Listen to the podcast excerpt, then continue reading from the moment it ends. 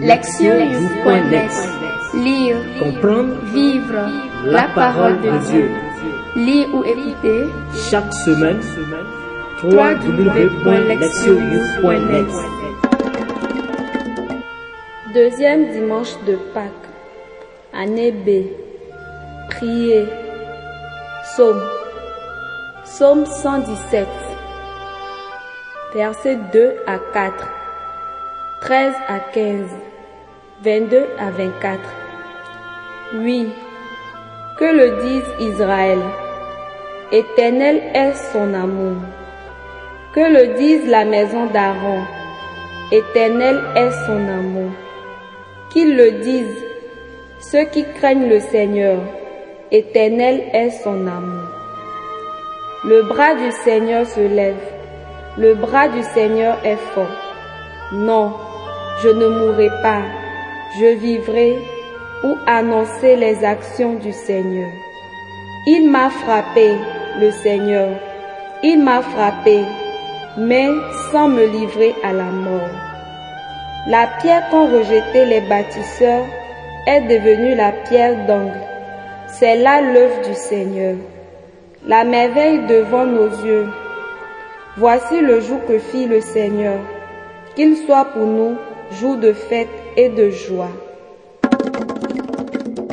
Lire la parole. Première lecture. Acte 4, versets 32 à 35. La multitude de ceux qui étaient devenus croyants avait un seul cœur et une seule âme, et personne ne disait que ses biens lui appartenaient en propre, mais ils avaient tout en commun. C'est avec une grande puissance que les apôtres rendaient témoignage de la résurrection du Seigneur Jésus, et une grâce abondante reposait sur eux tous. Aucun d'entre eux n'était dans l'indigence, car tous ceux qui étaient propriétaires de domaines ou de la maison les vendaient. Et ils apportaient le montant de la vente pour le déposer aux pieds des apôtres. Puis, on le distribuait en fonction des besoins de chacun. Deuxième lecture. 1 Jean 5, versets 1 à 6. Bien-aimé, celui qui croit que Jésus est le Christ, celui-là est né de Dieu. Celui qui aime le Père qui a engendré, aime aussi le Fils qui est né de lui. Voici comment nous reconnaissons que nous aimons les enfants de Dieu. Lorsque nous aimons Dieu et que nous accomplissons ses commandements. Car tel est l'amour de Dieu, garder ses commandements, et ses commandements ne sont pas un fardeau, puisque tout être qui est né de Dieu est vainqueur du monde. Or, la victoire remportée sur le monde, c'est notre foi. Qui donc est vainqueur du monde? N'est-ce pas celui qui croit que Jésus est le Fils de Dieu? C'est lui, Jésus-Christ, qui est venu par l'eau et par le sang, non pas seulement avec l'eau, mais avec l'eau et avec le sang. Et celui qui rend témoignage, c'est l'Esprit, car l'Esprit est la vérité. Évangile, Jean 20, versets 19 à 31. C'était après la mort de Jésus, le soir venu, en ce premier jour de la semaine, alors que les portes du lieu où se trouvaient les disciples étaient verrouillées par crainte de Juifs, Jésus vint et il était là au milieu d'eux. Il leur dit, la paix soit avec vous. Après cette parole, il leur montra ses mains et son côté. Les disciples furent remplis de joie en voyant le Seigneur. Jésus leur dit de nouveau, la paix soit avec vous. De même que le Père m'a envoyé, moi aussi je vous envoie. Ayant ainsi parlé, il souffla sur eux et il leur dit, recevez l'Esprit Saint, à qui vous remettrez ses péchés, ils seront remis. À qui vous maintiendrez ses péchés, ils seront maintenus. Or, l'un des douze, Thomas, appelé Didyme, c'est-à-dire jumeau, n'était pas avec eux quand Jésus était venu. Les autres disciples lui disaient, Nous avons vu le Seigneur. Mais il leur déclara, Si je ne vois pas dans ses mains la marque des clous, si je ne mets pas mon doigt dans la marque des clous, si je ne mets pas ma main dans son côté, non, je ne croirai pas. Huit jours plus tard, les disciples se trouvaient de nouveau dans la maison et Thomas était avec eux. Jésus vint alors que les portes étaient verrouillées et il était là au milieu d'eux. Il dit, la paix soit avec vous. Puis il dit à Thomas, avance ton doigt ici et vois mes mains. Avance ta main et mets-la dans mon côté. Cesse d'être incrédule, sois croyant. Alors Thomas lui dit, mon Seigneur et mon Dieu. Jésus lui dit, parce que tu m'as vu, tu crois. Heureux ceux qui croient sans avoir vu. Il y a encore beaucoup d'autres signes que Jésus a faits en présence des disciples et qui ne sont pas écrits dans ce livre. Mais ceux-là ont été écrits pour que vous croyiez que Jésus est le Christ, le Fils de Dieu, et pour qu'en croyant, vous ayez la vie en son nom. Entendre la parole. Le thème. Dépasser son égocentrisme. Ce deuxième dimanche de Pâques est appelé en latin Dominica in albis, dimanche en blanc, car c'était le jour où les baptisés de la vigile pascale ôtaient symboliquement le vêtement blanc qu'ils portaient depuis huit jours. Ce rite voulait signifier l'entrée dans la vie ordinaire. Aujourd'hui donc, la liturgie se concentre sur les effets que doit avoir dans le quotidien des chrétiens et des chrétiennes la foi dans le Seigneur ressuscité. L'un de ces effets étant la capacité à dépasser son égocentrisme. Dans l'original anglais, il s'agit de se lever de son égocentrisme, le verbe employé faisant signe vers la résurrection. Le passage du livre des actes des apôtres contient un bref résumé de la vie dans la communauté des premiers chrétiens et des premières chrétiennes. L'auteur souligne que la multitude de ceux qui étaient devenus croyants avaient un seul cœur et une seule âme. C'est la deuxième fois que cette image idéale de la première communauté apparaît dans le texte des actes. Acte 2, versets 42 à 47. Luc revient sur cette description afin de mettre en lumière qu'il s'agit là d'un modèle pour toutes les générations de croyants et de croyantes.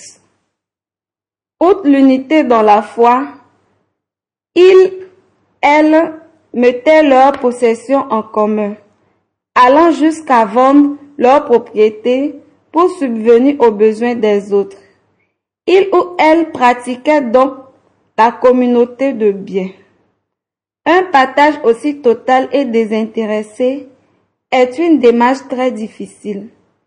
Mais si ces premiers chrétiens, ces premières chrétiennes pouvaient y parvenir, c'est qu'ils reconnaissaient une manière d'exprimer leur foi. Ce que Luc manifeste en soulignant l'unité des cœurs et des âmes qui régnaient parmi les membres de la communauté.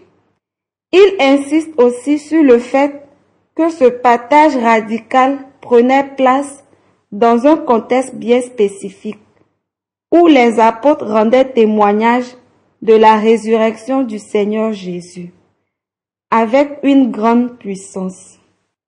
L'accueil de ce témoignage fort rendu à la résurrection du Christ motivait dans les croyants et les croyantes, les amenant à dépasser leur inclination naturelle, égoïste et à devenir une vraie communauté centrée sur les autres. Leur vie ensemble étant façonnés par leur foi dans le Seigneur Jésus ressuscité. Elle était aussi un témoignage vivant de la puissance de la résurrection qui est à l'œuvre dans le cœur humain. L'auteur de la première lettre de Jean comprend la foi en Jésus, Fils de Dieu, comme une nouvelle naissance. De fait, il l'affirme explicitement quand il écrit Celui qui croit que Jésus est le Christ, celui-là est né de Dieu. Ces paroles rappellent la conversation que Jésus a eue avec Nicodème lorsqu'il parlait de la nécessité de renaître ou de naître d'en haut. Jean 3, verset 3. Pour l'auteur de Jean, 1 Jean, croire en Jésus manifeste une telle renaissance. Cette foi exprime même quelque chose d'encore plus profond, à savoir que celui ou celle qui croit en Jésus aime Dieu lui-même. Cela étant, l'amour a besoin de trouver une expression concrète. D'après l'auteur, cet amour s'incarne dans l'obéissance au commandement de Dieu. Mais cette lettre ne se focalise que sur un seul d'entre eux, appelé le commandement nouveau. 1 Jean 2, verset 8. L'auteur en donne le contenu en 1 Jean 3, verset 23.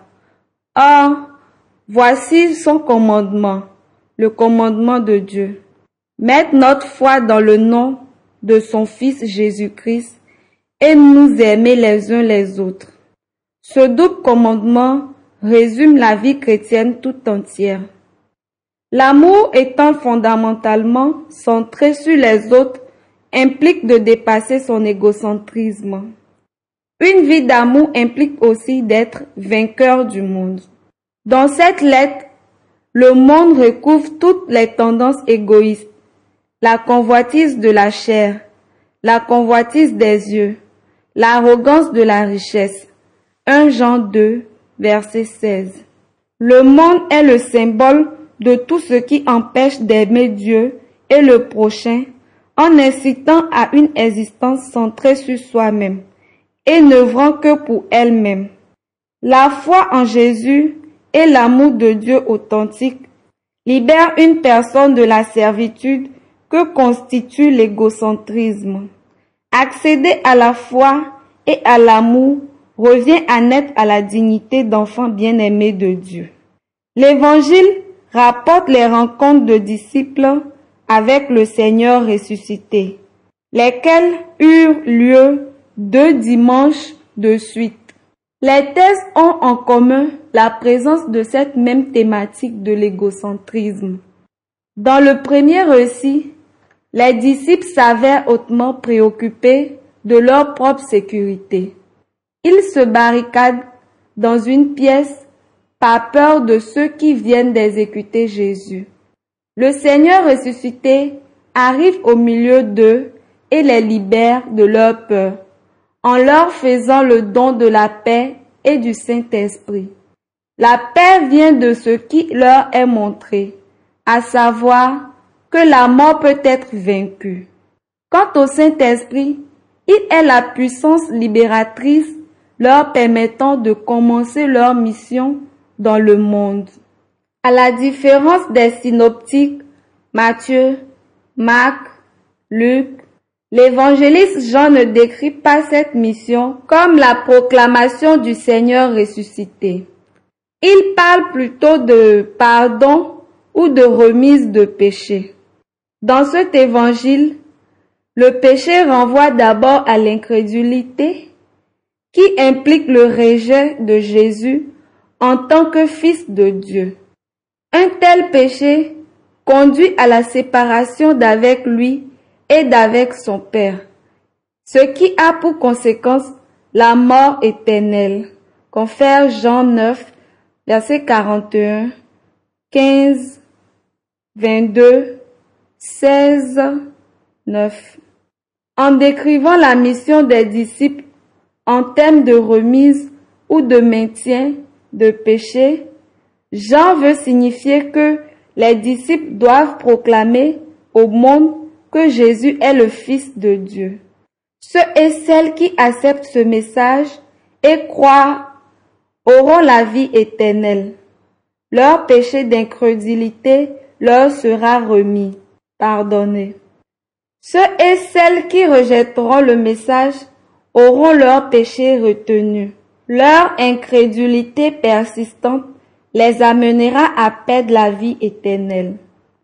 Dans ce passage, les disciples sont libérés de leur excessive préoccupation d'eux-mêmes et ils sont envoyés avec la mission altruiste de transmettre la vie au monde par leur proclamation. L'épisode concernant Thomas nous fournit un exemple d'incrédulité et les raisons d'une telle attitude. Thomas refuse de croire en la résurrection de Jésus à partir du seul témoignage des autres apôtres. Il décide d'être autonome dans ses croyances et insiste pour faire une expérience personnelle et physique de Jésus. Heureusement pour lui, le ressuscité lui accorde ce qu'il veut. Toutefois, il s'agit d'un récit qui véhicule une leçon claire et une mise en garde. Jésus avertit les autres générations de croyants et de croyantes en affirmant ceci. Heureux ceux qui croient sans n'avoir vu, ni touché. À la différence de Thomas, les générations qui suivront devront accéder à la foi en s'appuyant sur la puissance du témoignage d'autrui plutôt que sur eux-mêmes. En fait, Jean a écrit son évangile pour fournir un tel témoignage susceptible de fonder la foi et de transmettre la vie. La liturgie de ce dimanche montre que l'un des fruits de la résurrection de Jésus est la libération de l'égocentrisme. Dans le livre des actes, cela se manifeste par la capacité à partager de façon inconditionnelle ses ressources matérielles et à tout faire pour répondre aux besoins des autres. Dans la deuxième lecture, la foi en Jésus et l'amour de Dieu s'expriment par le fait de dépasser le monde pour accéder à une vie d'amour désintéressé. Dans l'évangile, les disciples sont libérés d'une peur débilitante qui les remplit sur eux-mêmes et ils sont envoyés dans le monde avec la mission de transmettre la vie. À travers la proclamation du Seigneur Jésus ressuscité, ils auront à remettre le péché d'incrédulité qui conduit à la mort éternelle. Jésus libère Thomas de ce même péché causé par sa décision de ne s'appuyer que sur ses propres expériences pour avoir des raisons de croire. Ce qui nous apprend que les chrétiens et les chrétiennes ne peuvent pas se fonder uniquement sur leur expérience, mais qu'ils ou elles doivent savoir recevoir le témoignage des autres pour accéder à la foi et la faire croître. De fait, quand une personne se dépasse, la foi en la résurrection a son plein effet.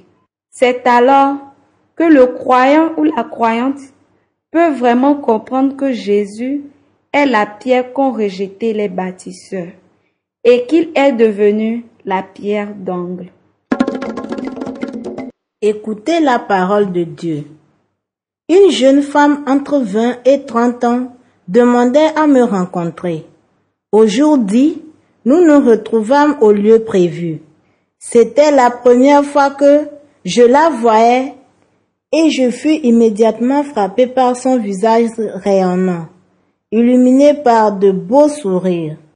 Après la prière d'ouverture, je manquis de la raison de notre rencontre.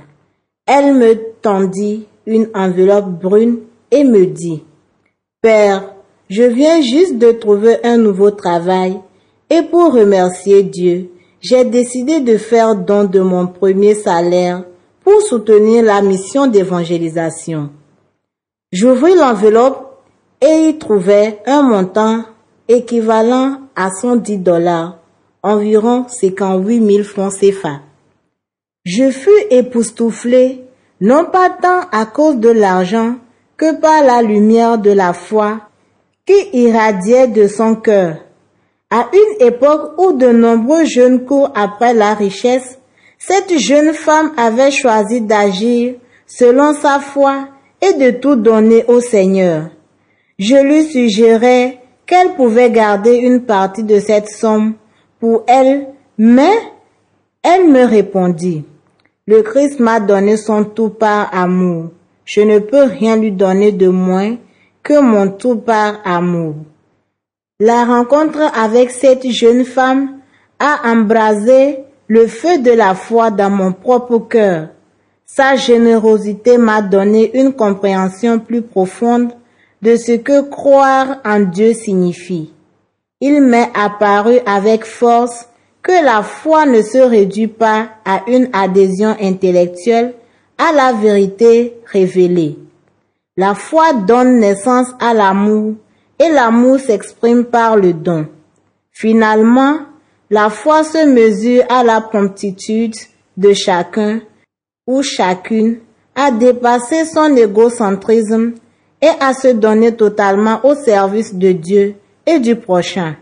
La première communauté chrétienne vivait beaucoup d'expériences comme celle du partage mentionné ci-dessus. Donner faisait partie intégrante de la manière de vivre de ses membres. Les croyants et les croyantes ne se contentaient pas de donner de leur superflu. Ils donnaient abondamment à cause de leur foi.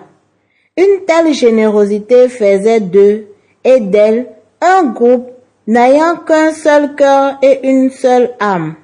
Les premières générations chrétiennes pouvaient donner librement car elles se sentaient délivrées de la peur et de l'insécurité, le moi, ancien ayant laissé la place à un moi nouveau. La rencontre avec le Seigneur ressuscité, telle que racontée par l'Évangile, avait apporté un nouveau souffle de vie aux apôtres et par extension à tous ceux et à toutes celles qui, grâce à leur témoignage, en venaient à croire que le Christ était ressuscité. Pour ces croyants et ces croyantes fervents, la résurrection du Christ n'était pas une simple information à archiver, mais un événement qui avait une puissance transformatrice, surtout ceux et toutes celles qui avaient prêté un serment d'allégeance au Christ. Leur conviction tenait en ces quelques mots. La victoire remportée sur le monde, c'est notre foi. La transition entre le temps du carême et le temps pascal nous offre l'occasion d'exprimer notre foi de manière tangible. En choisissant de mourir avec le Seigneur, nous sommes morts à l'égocentrisme. Maintenant, dans le Christ ressuscité, nous vivons d'une vie nouvelle qui s'exprime par l'altruisme. Cette vie est à la fois évidente et porteuse d'un message. Les gars du Ghana ont ce proverbe. La preuve que quelqu'un est vivant, c'est qu'il ne gît pas à terre, mais est capable de se relever. Notre foi est la marque de notre appartenance et notre victoire. Nous nous rendons proches des nécessiteux et faisons avancer la cause du salut, non pas sous la pression d'une loi qui nous serait imposée de l'extérieur, mais à cause de l'Esprit du Seigneur ressuscité qui nous incite à agir. Bien que nous ne l'ayons jamais vu de nos yeux de chair, nous en sommes venus à croire que Jésus est vivant. Il nous rend sa présence sensible et nous sommes remplis d'une joie sans limite. Nous désirons partager cette joie avec ceux et celles que nous rencontrons et conduire les autres jusqu'aux sources de salut. Nous partageons nos trésors avec eux sans nous laisser entraver par l'égoïsme. Nous donnons abondamment parce que nous avons reçu abondamment. Notre bien ne relève pas d'un plaisir passager, mais d'une expérience de paix authentique et durable. Nous sommes dans le monde, mais nous ne sommes plus du monde. Nous sommes dans la chair, mais nous n'appartenons plus à la chair. Dans le Christ, nous avons dépassé notre égocentrisme et nous sommes des vivants ou vivantes. Proverbe. La preuve que quelqu'un est vivant, c'est qu'il ne gît pas à terre, mais est capable de se relever. Proverbe du Ghana. Agir, s'examiner. À quand remonte ma dernière offre de service, qu'il s'agisse de s'engager à l'égard du Seigneur ou de mon prochain? Quel a été mon ressenti après cela? Quand je pose un acte de générosité, est-ce que je donne le meilleur de ce que j'ai ou est-ce qu'égoïstement je donne mon surplus et ce qui n'a aucune valeur à mes yeux? Répondre à Dieu.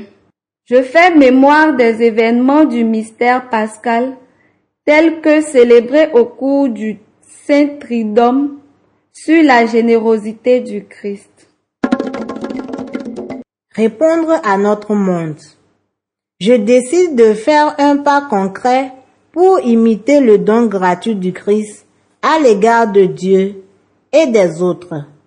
Même si la saison du carême est achevée, le monde a encore tout son sens.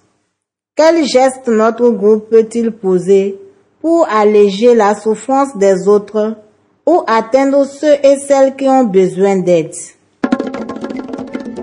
Priez. Père éternel, en relevant ton Fils Jésus-Christ d'entre les morts, tu as rallumé en nous la flamme de la foi, de l'espérance et de l'amour. Inspirés par l'Esprit de la résurrection, puissions-nous progresser dans l'annonce de la bonne nouvelle du salut en partageant la vie de ceux et de celles qui nous rencontreront aujourd'hui. Accorde-le par le Christ notre Seigneur.